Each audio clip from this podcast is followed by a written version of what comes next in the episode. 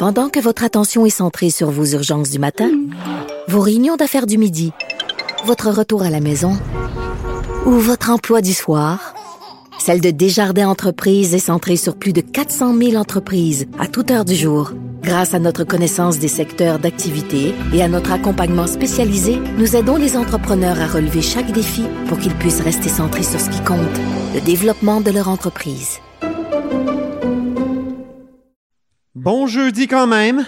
Aujourd'hui, à la haut sur la colline, en quarantaine et sous l'influence de la COVID-19, Bruno Marchand, PDG de Centraide Québec Chaudière-Appalaches, qui nous explique pourquoi l'aide aux communautaires annoncée par le gouvernement Legault est non seulement insuffisante, on parle de quelques 14 millions, mais en plus, elle est mal conçue puisqu'elle transiterait par le budget discrétionnaire des députés.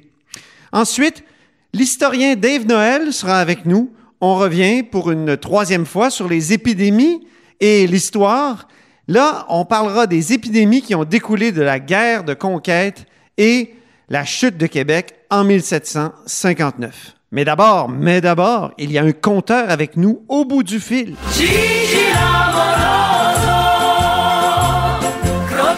Bonjour Jean-François Gibault. Bonjour Antoine. C'est lui qu'on entend rire à l'autre bout. Et oui, notre compteur et accessoirement directeur de la recherche à QMI. Commençons par le courrier des auditeurs.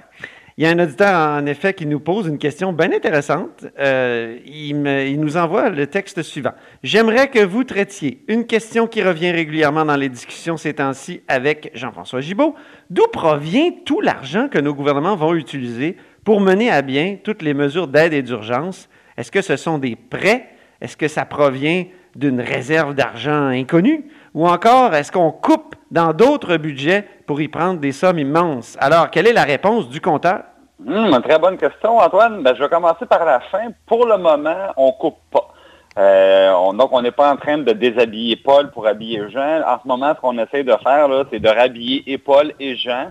Et euh, ça coûte très cher, mais on n'est pas du tout dans un contexte où on, on va réduire les dépenses publiques dans d'autres secteurs parce qu'en réalité, ce qui se passe en ce moment, c'est que pendant que l'économie privée est comme en hibernation, c'est là qu'il faut que l'économie publique prenne le relais puis euh, assure, dans le fond, le pont jusqu'au moment où l'économie privée pourra reprendre un peu, un peu de vigueur. Donc, on, est donc dans la dépense et euh, pour répondre à la, à la, question de notre auditeur, Antoine, essentiellement, ce qu'on est en train de faire, on est en train de s'endetter particulièrement à Ottawa, où on le faisait déjà. Hein. Ottawa était déjà en déficit depuis plusieurs années.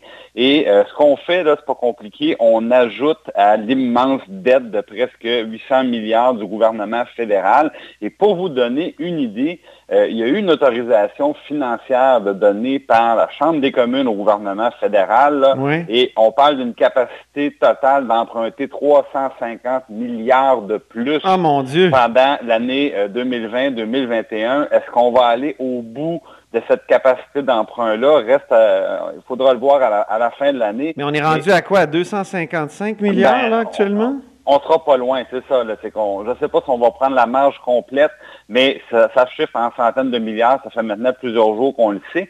La dernière mesure là, euh, d'aide aux entreprises, écoutez, ça, c'est, c'est de la médecine de guerre. Là, quand le gouvernement verse 75% du salaire des employés de toutes les entreprises qui ont eu des pertes de 30% puis on reparlera des pertes des entreprises tantôt, Antoine, ben, on se retrouve avec une facture de 71 milliards pour seulement trois mois. Mm-hmm. Euh, ça donne une idée du remède de cheval là, que le secteur public est en train d'administrer euh, aux entreprises privées. Maintenant, quand Donc, on, met tout ça sur la carte de crédit du gouvernement fédéral. Ah, Heureusement, euh, la carte de crédit n'a euh, pas des, des taux d'intérêt comme ceux des particuliers.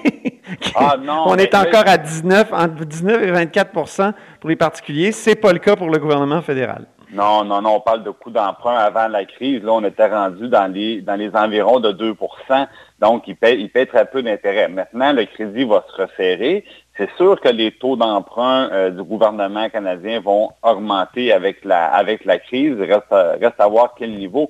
Mais euh, nous, on va avoir une plus grande partie de nos impôts qui vont servir à payer des frais d'intérêt plutôt que de servir à payer des services. Ça, on s'en sauvera pas. Maintenant, à qui on emprunte cet argent-là? Je pense que c'était une autre question qu'il y avait euh, de la part de notre auditeur. Ben, essentiellement, on, on se l'emprunte à nous-mêmes, Antoine. C'est-à-dire qu'environ 2 dollars sur 3 qu'on emprunte, c'est ce qu'on appelle les fameuses obligations du gouvernement, du gouvernement fédéral, du gouvernement du Québec. Les municipalités font ça, Hydro-Québec fait ça également. Donc ça, euh, même euh, vous et moi, on peut en acheter. Hein. il, y a, Épargne Placement Québec qui vend ces produits-là. Euh, donc, c'est des produits dont la caractéristique est d'être sûr à 100% On ne peut pas perdre notre argent comme dans les, actions qu'on va, par exemple, acheter à la bourse, où là, ben, si vous en avez acheté récemment, vous avez un, petit mal de tête. Ça, c'est des placements qui sont sûrs, mais évidemment qui ont un moins grand potentiel de rendement aussi. Donc, c'est l'éternel compromis. Donc, on va avoir à peu près le deux tiers de ce qu'on appelle des Et après ça, on va avoir un autre tiers où là, c'est des emprunts qu'on va les contracter sur des marchés étrangers. Beaucoup aux États-Unis. Donc, par exemple, au gouvernement du Québec, euh, on avait l'année passée 4,6 milliards d'emprunts en dollars américains. Euh, sur le total, c'est pas beaucoup parce que c'est sur un total l'année dernière de 19 milliards d'emprunts. Après ça, on va emprunter un peu sur les marchés européens, euh, en Grande-Bretagne, et même là, de façon vraiment marginale, on a emprunté l'année passée en Suède, en Australie et en Nouvelle-Zélande. Ah, Il y a même des années, oui, moi, le, que j'étais au ministère des Finances, on avait fait aussi une petite émission en renminbi, c'est-à-dire sur le marché chinois. Mais ça reste épisodique. On, fait ça beaucoup pour justement diversifier nos possibilités d'emprunt parce qu'il faut se faire connaître sur ces marchés-là. Ah, oui. Et euh, si on débarque, qu'on n'est pas connu, puis les gens ne savent pas si on est des, bons administrateurs, des bons payeurs, des bons gestionnaires, ben souvent c'est plus difficile d'avoir des arrangements financiers. Donc on maintient des réseaux comme ça, le ministère des Finances maintient des réseaux à l'international et essaie de, lire, comme tous les investisseurs, de lire le marché pour savoir à quel endroit je peux emprunter pour que ça coûte le moins cher possible aux, euh, contribuables. Mais la réponse, là, en bref, c'est on emprunte d'abord l'argent à nous-mêmes, aux Québécois, aux Canadiens, et euh, on va devoir essentiellement se rembourser nous-mêmes à l'aide des impôts qu'on va payer. oh, OK, ouais, c'est ça. Après, on pourrait imaginer qu'il va y avoir des hausses d'impôts et de taxes. Oui, mais par ailleurs, je peux vous dire, par exemple, que la, Caisse de dépôt et placement, qui gère euh, nos fonds de pension, ben, se nourrit de ces produits financiers-là du Québec. Donc, euh, on paie nos dettes en payant de l'impôt, puis nos impôts servent à payer nos retraites. Donc, c'est un peu circulaire, là. on va, à la fin, bon, il y aura une facture, mais tout ça, tout ça est quand même conçu de manière à, à ce qu'on s'en sorte le mieux possible euh, à long terme, disons. Autre sujet, ce matin, euh, tu publies là, avec des collègues, notamment euh, Philippe Langlois, Québec Inc. en prend pour son rhume une double page sur le fait que nos entreprises en bourse, les principales entreprises québécoises, là, ont vraiment, là, en ont pris vraiment plein la gueule avec la crise du COVID-19. Ah, ça fait mal. Euh, ce qu'on a fait, Antoine, on est allé voir là, tout simplement dans les 40 derniers jours, depuis le début de la crise, combien nos, euh, nos fleurons québécois ont perdu, euh, pour évidemment les entreprises qui sont à la bourse, les entreprises privées, c'est plus difficile de, de, le savoir, mais les entreprises publiques cotées en bourse. Et là, le portrait est très noir. C'est-à-dire, il y en a une quinzaine, c'est pas maintenant, ils ont perdu plus de la moitié de ce qu'ils valaient le 40 jours. C'est incroyable. C'est à peu près du jamais vu. Et là, je vous donne le, cas, le, pire cas, c'est BRP, hein, euh, la, famille Bombardier. Euh, c'est 69 de baisse en 40 jours. Et là, on parle évidemment de la compagnie qui fait nos fameux skidoo, des quatre roues, donc des véhicules de luxe pour des activités récréatives. Alors, c'est bien certain qu'en temps de crise, là, quand les gens perdent leur emploi, puis en plus, on est confiné, on peut pas circuler dans les régions touristiques, alors tout le monde, là, le, le skidoo est pas mal plus tranquille, puis le 4 roues aussi, ça fait très mal à BRP. Et il y a l'autre volet, parce qu'avant, c'était une seule compagnie, Bombardier, euh, qui maintenant, évidemment, euh, était dans les trains et dans les avions. Il y avait déjà commencé un démantèlement, Antoine, on le sait. Oui. Ça avait commencé par les fameux Q400, qu'on prend quand on fait des vols régionaux. Euh, les, CRJ, c'était bye-bye. Les CL215 pour éteindre les incendies, bye-bye. On a vendu, dans le fond, des, divisions qui font de l'entretien aussi. Ça, c'est bonsoir. Et plus récemment, on le sait, c'était toute la division ferroviaire qu'on a vendue à Alstom. Ben, malgré tout ça, Antoine, le peu qui restait a baissé de 68% en 40 jours. Là, c'est carrément la survie d'entreprise qui, euh, qui est remise en question. On le sait. Euh, les dirigeants ont renoncé à leur salaire. Les employés, pour la plupart, ont été remerciés, espérons-le, temporairement c'est très, très, très dur. Et là, évidemment, je ne serais pas surpris d'apprendre que Air Canada, c'est la, à peu près le même portrait. on est presque à deux tiers de deux tiers de, de, de, de, baisse dans la valeur de l'entreprise. Et les entreprises. Mais toute cette industrie-là, là, des, avions, puis des, des, euh, des, compagnies aériennes, ils vont souffrir énormément, puis je pense durablement de cette crise-là. Là. Ça ne sera pas juste une crise passagère.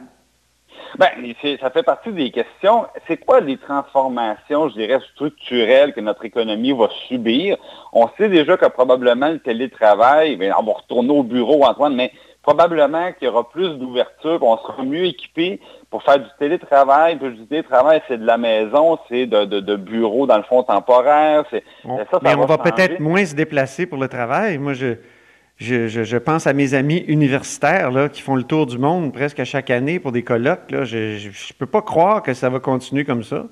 C'est possible. C'est possible. Évidemment, le, le, euh, est-ce qu'on on va se remettre des... Ben, probablement, ce qui, va, ce, qui, ce qui va changer à jamais, c'est les, les précautions qu'on va prendre pour éviter les, les, transmissions, justement, bactériennes ou virales dans, dans, les transports. Ça, je pense que ça va être un peu comme le 11 septembre. C'est-à-dire, on, on, ne reviendra plus jamais en arrière. Il y a des choses qu'on va faire différemment pour toujours. Et sûrement que le secteur des transports va devoir s'adapter à, à, plusieurs égards. Ça, c'est sûr et certain.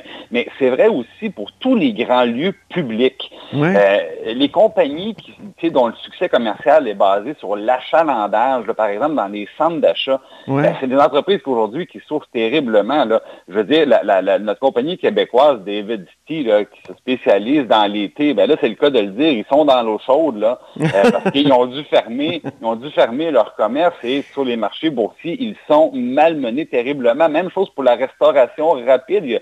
le groupe MTY que personne connaît, mais si je vous dis c'est Valentine, c'est ah, oui, c'est bon, ils sont spécialisés dans la restauration rapide. Eux aussi, ils souffrent terriblement. Mais je veux quand même, Antoine... Il y a des gagnants, là. Il y a, ben oui, veux me parler des, gagnants? Il y a des petits, des, petits miracles, mais c'est très révélateur. Je vais commencer par la fin, Antoine. Je ne sais pas si tu as regardé le, classement. Si tu ne l'as pas regardé, je te pose la question. Qui s'en sort le mieux dans ce contexte-là? Ben, je, vois dans la double page, le Good Food. Ben oui, ben Cascade, euh, Métro, Industrie La Sonde, puis Groupe TVA. C'est bon pour nous, ça? Ben absolument. D'abord, les groupes de télécom, évidemment, Internet actuellement, on, le sait, on est très actifs sur Internet, sur les réseaux cellulaires aussi. Donc, eux, ils s'en sortent plutôt bien, le secteur au complet. Euh, les, certains médias comme Groupe TVA, évidemment, euh, aussi euh, ont, des résultats plus intéressants. Mais ce qui est, qui est très révélateur, c'est de voir Good Food, donc la livraison à domicile de nourriture. Eux, là, il y a 16 de croissance en 40 jours. ils en profitent énormément. Cascade, écoutez bien, c'est le cas de le dire, il n'essuie aucune perte actuellement, Antoine Cascade, parce qu'il essuie autre chose. Alors, Mais non, mais c'est la vérité, Cascade, on le sait, Papy. Oui, oui, je sais bien, je sais bien. C'est très bon. Des très bon. Bon, ben, Cascade va bien. Métro, ben, on le sait, les services essentiels, les gens se rendent à l'épicerie, font des réserves, ils sont très prudents. Donc, Métro aussi qui profite un peu de cette crise-là. Donc, ça, ce sont les principaux gagnants de la crise. Mais en moyenne, là, sur 120 entreprises québécoises, moins 32 Antoine, c'est ça le portrait après ça 40 jours. Après 40 jours de crise, oui, ça fait mal. Puis là, ce qu'il faut espérer, c'est que euh, ces entreprises-là vont traverser le désert puis qu'ils seront capables, seront capables de reverdir l'autre côté. Oui, ben tu, tu, nous disais il y a quelques jours que quand même il y aurait probablement un gros rebond en, cours, en bourse euh, quand on sortirait de, de, du confinement. Hein, le, rebond va être très fort, Antoine, c'est sûr et certain. Maintenant, il faut espérer que tout le monde soit là au moment du rebond. Exactement. Merci beaucoup, Jean-François Gibault, notre compteur et accessoirement directeur de la recherche à QMI. Euh, beau tour d'horizon. Merci à vous. Vous êtes à l'écoute de là-haut sur la colline.